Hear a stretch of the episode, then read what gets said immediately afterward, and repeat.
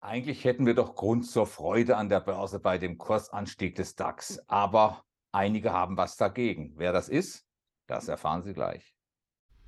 Emotionen machen Märkte. Joachim Goldberg erklärt Kursbewegungen und Schieflagen in der Börse Frankfurt Sentiment Analyse. Jeden Mittwoch als Podcast. Hallo Joachim, das Kursbild deutscher Aktien sieht weiterhin ziemlich freundlich aus. Äh, die Gewinne konnten gehalten werden. Dennoch hat sich ein gar nicht so kleiner Teil der professionellen Investoren verabschiedet auf die Bärenseite, teilweise auf die Bärenseite, zum Teil ins neutrale Lager.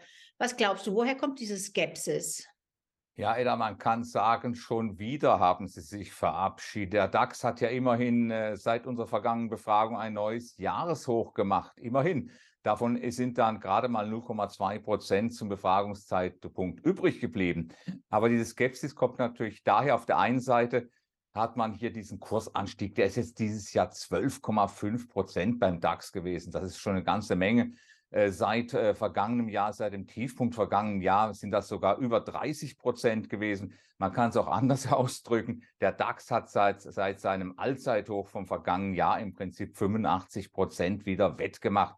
Und trotzdem kommen zum Beispiel Investoren immer noch auf die Idee und sprechen von einer Bärenmarktrallye. Äh, zumindest wenn man der jüngsten Umfrage der Bank of America Glauben schenken mag, äh, dann ist das so. Da ist eine große Mehrheit, die sagt, das ist kein neuer Bullenmarkt, weder in den USA und natürlich dann auch nicht hier. Und jetzt fragen wir, gucken wir mal nach, was unsere eigenen Investoren, die heimischen Investoren sagen die sind tatsächlich wieder pessimistischer geworden. Unser Börse Frankfurt Sentiment Index, der geht wieder nach unten und zwar um 14 Punkte. Damit sind wir wieder exakt auf dem Stand von vor zwei Wochen bei minus 25. Äh, die Verteilung, ja, es sind 10 Prozentpunkte, 10 Prozent aller Befragten sind aus äh, bei den Optimisten weggegangen, etwa 40 Prozent direkt auf die Shortseite, der Rest zu den Neutralen. Bei den privaten Anlegerinnen und Anlegern sieht das ganz ähnlich aus, aber auf deutlich kleinerem Niveau. Also die Grundstimmung ist eine optimistischere, sind da einfach weniger so aktiv. Könnte es daran liegen?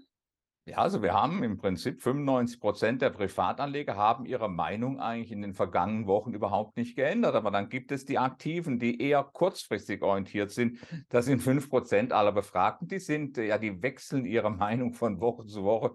Jetzt sind sie auf die Shortseite gegangen bei leicht gestiegenen Kursen. Das ist ja auch gut so. Aber man kann beobachten, das geht jetzt schon fünf Wochen hintereinander so, dass wir immer einmal Short, einmal Long, einmal Short, einmal Long und dann wieder Short gehen. Äh, das ist also insgesamt ein recht stabiles Bild bei den Privatanlegern. Die sind nicht so skeptisch wie ihre institutionellen Pendants. Unterm Strich, ich höre ja auch aus dem Markt, dass die Umsätze weiterhin äh, vergleichsweise niedrig sind. Äh, unterm Strich lässt sich da sagen, dass einfach aktive, eher trading-orientierte Investorinnen und Investoren gerade agieren und äh, die Grundstimmung eine pessimistische ist? Ja, also das mit minus 25 bei unserem Sentiment-Index, äh, das sieht in der relativen Betrachtung nicht so schlimm aus. Aber wenn wir mal die Werte von diesem Jahr nehmen, dann äh, liegen wir eigentlich zehn Punkte besser auf drei, sechs Monatssicht. Ich weiß nicht, ob eine sechs Monatssicht jetzt einen Sinn macht, aber äh, tatsächlich auch dort in der relativen Betrachtung sieht es nicht ganz so pessimistisch aus. Ich gebe dir vollkommen recht. Äh, das sind trading-orientierte Marktteilnehmer, die wollen natürlich dann an der Unterseite auch Gewinne sehen. Die könnte ich mir vorstellen, so auf einem Niveau knapp unter der 15.000 irgendwo. Da könnten diese Gewinnmitnahmen kommen, sofern der DAX dort runtergehen will. Nach oben hin werden wir auch jetzt nicht notwendigerweise eine Squeeze sehen. Dafür sind es dann doch nicht genügend Pessimisten, um hier äh, nach, nach oben was auszulösen. Wenn es dann hochgeht, äh, das langfristige Kapital, das ist weiter in die Eurozone reingegangen, obwohl bei der Bank of America Umfrage, da ist ja die globale Ansicht, die hat sich äh, nicht verändert großartig. Global heißt es Untergewichtung in Aktien und zwar deutlich, äh, minus 31 war das per Saldo gewesen, 31 Prozent der Fondsmanager, die gesagt haben, sie seien untergewichtet in globalen Aktien, aber nicht in der Eurozone, da sind sie übergewichtet. Da ist Kapital reingegangen, aber eben nur auf einen Stand von plus 9 aller Fondsmanager. Das das große Geschäft, das ist in den Emerging Markets gelaufen. Und ansonsten ist also auch sowohl in, auf der globalen Ebene als auch bei unseren heimischen Investoren Skepsis angesagt. Eine Skepsis, die letzten Endes dem DAX irgendwo zugutekommt, jetzt nicht im großen Stil, aber das Momentum nach oben, das könnte sich ein bisschen steigern, wenn wir hier neue Kapitalzuflüsse zu sehen bekommen.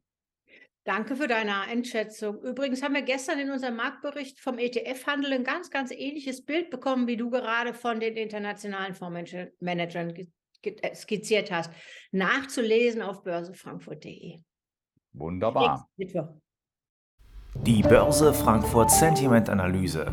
Jeden Mittwoch als Podcast. Zum Abonnieren fast überall, wo es Podcasts gibt.